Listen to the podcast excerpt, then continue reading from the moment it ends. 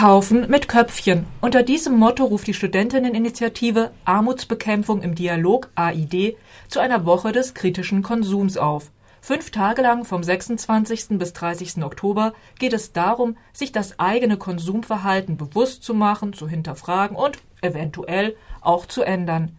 Im Studio von Radio Dreigland begrüße ich jetzt Jan Korte und Eva Egger von AID.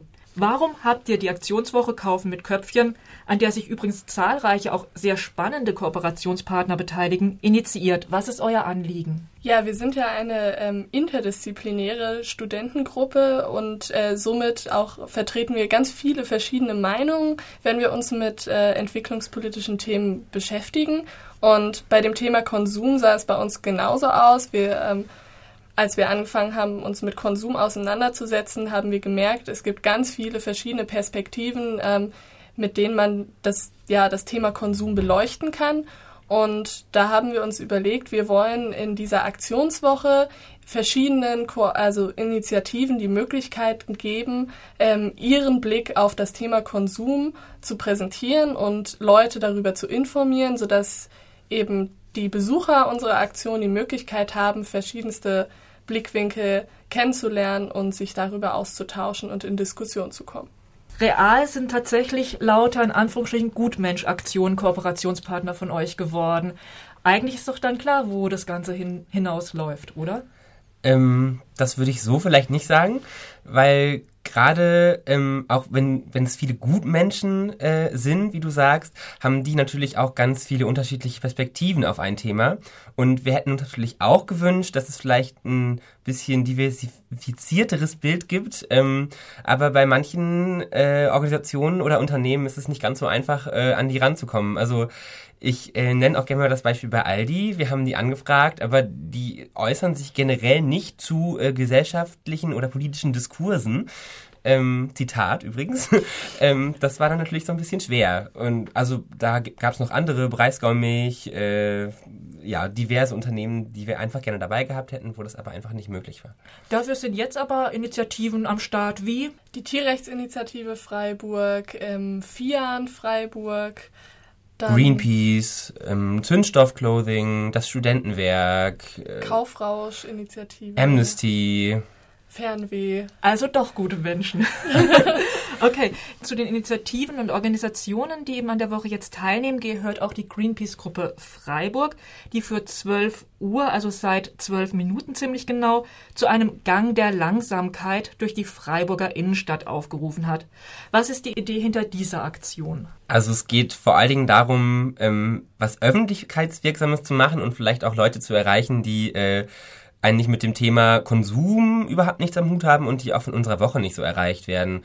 Also äh, das Konzept ist so, dass äh, Greenpeace ganz viele Leute um 12 Uhr am Rathausplatz versammelt. Also wer noch jetzt irgendwie in der Innenstadt ist und grün bekleidete genau. Leute genau. Schaltet sieht. das Radio ab, geht sofort aus dem Haus und geht äh, zum Rathausplatz. Genau. Und was sehen Sie? Genau, also Leute in grün, ähm, die sich, äh, wie der Name schon sagt, ganz langsam im Gang der Langsamkeit durch die Stadt bewegen und äh, unterwegs auch äh, Informationen zum Thema ökologischer Fußabdruck äh, unter die Leute werfen quasi. Also ökologischer Fußabdruck, das ist ähm, was ich mit meinem Konsumverhalten äh, der Umwelt quasi antue. Also was ich an CO2 verbrauche, an Wasser, ähm, ja.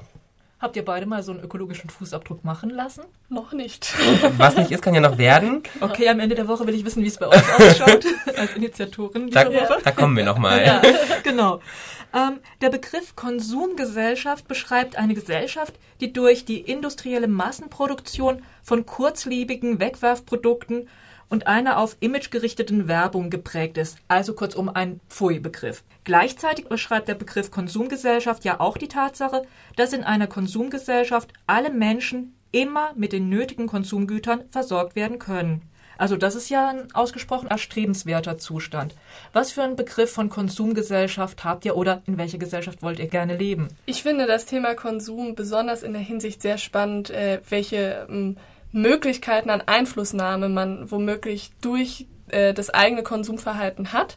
Das finde ich, also ist für mich persönlich bei dieser Woche äh, eine Frage, der ich äh, nachgehen möchte. Also dieser Begriff, äh, dieses Schlagwort, was man oft hört, Politik mit dem Einkaufswagen. Ähm, ja, wenn ich eben durch den Supermarkt gehe, kann ich dadurch, dass ich äh, bestimmte Produkte nur kaufe, ähm, mehr bewegen als eben nur irgendwelche Umsätze in die Höhe treiben.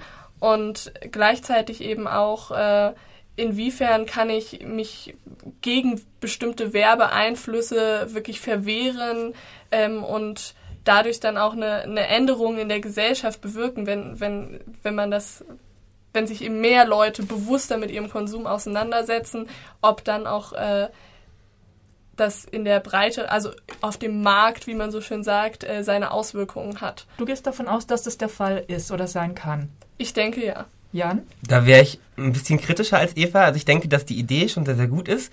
Aber man muss natürlich auch fragen, ob ähm, dieses Konsumieren und dadurch die Welt verändern auch wirklich möglich ist und ob es auch erstrebenswert ist. Wenn, weil wenn ich äh, konsumiere und dadurch meinen politischen Anspruch quasi befriedige, ist es da nicht irgendwie, äh, können nicht da nicht Politikerinnen und Politiker einfach ganz leicht aus der Affäre ziehen und sagen, ja, die Konsumenten entscheiden ja, sodass wir überhaupt keine handelspolitischen, wirtschaftspolitischen äh, Weichenstellungen mehr treffen müssen, die vielleicht äh, Entwicklungsländern zugutekommen.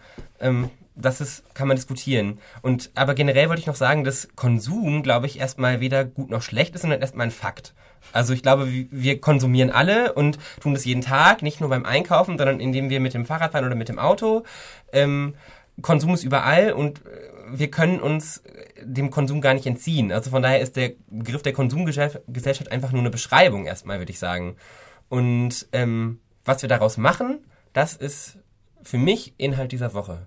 Ein Ziel, das eure Gruppe verfolgt, der Name ist Armutsbekämpfung im Dialog, AID, ist die Bekämpfung von Armut.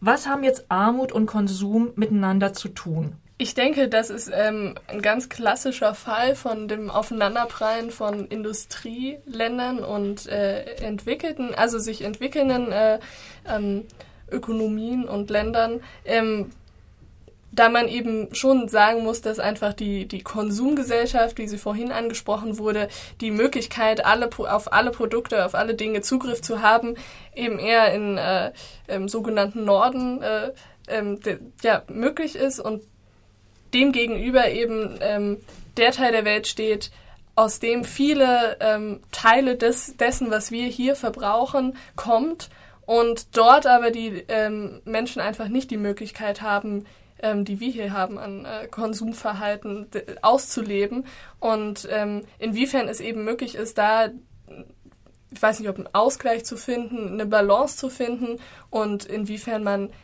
ähm, eben auch einfach sieht, welche Konsequenzen hat das Verhalten, was wir hier haben, für die Armut der ähm, Personen ähm, aus den Ländern, wo viele der Produkte, die wir konsumieren, eben herkommen. Das heißt, ihr seid so eine antikapitalistische Studentinnengruppe? Mm, nee, überhaupt nicht. Also wir sind erstmal eine äh, nicht meinungsfreie, aber meinungsplurale äh, Studierendeninitiative, würde ich sagen. Ähm, also wer Antikapitalist ist, kann gerne zu uns kommen. Ähm, wir diskutieren sehr gerne und wir haben auch keine vorgefertigte Meinung. Also wir versuchen hinter die Sachen zu blicken und ähm, am Ende muss jeder für sich eine Antwort finden oder vielleicht auch keine Antwort finden. Ähm, aber es gibt halt niemanden, der einem vorschreibt, so ist ID, das ist die ID-Meinung. Wir versuchen wirklich, was auch Anliegen dieser Woche ist, sehr breit uns aufzustellen und hinter die Sachen zu gucken. Nahrungsmittel sollten ja heute am besten bio, nachhaltig, fair, gesund, regional, saisonal und natürlich gentechnikfrei sein. Also das ist der aktuelle gesellschaftliche Diskurs. Ist dieser Diskurs angesichts der Tatsache, dass den Vereinten Nationen der UN zufolge mehr als eine Milliarde Menschen in diesem Jahr an Hunger leiden, ist es nicht völlig unangemessen, über sowas überhaupt zu reden? Mm, Würde ich nicht sagen.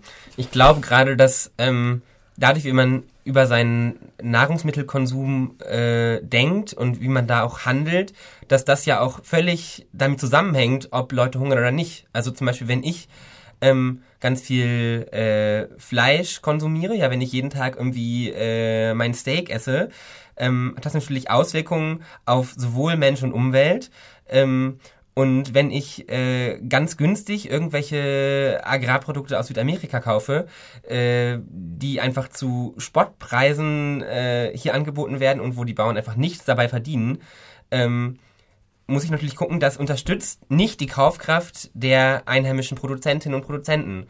Ähm, und wenn sie weniger Geld haben, können sie sich vielleicht auch weniger ähm, äh, bessere Anbaumethoden leisten, können sie weniger äh, Geld auf Märkten ausgeben und so weiter. Also ich glaube, es hängt ganz viel zusammen. Es ist ein ganz komplexes Thema und ich glaube, dass oft dieser Lifestyle, dieses Lifestyle-Gedanke von wegen, äh, wir sind hier im Norden und äh, ist alles nur so ein, so ein Hype. Ich glaube, das ist, damit kann man das immer leicht abtun, aber ich, ich glaube, das ist wichtig. Du hast es schon angesprochen, Geld.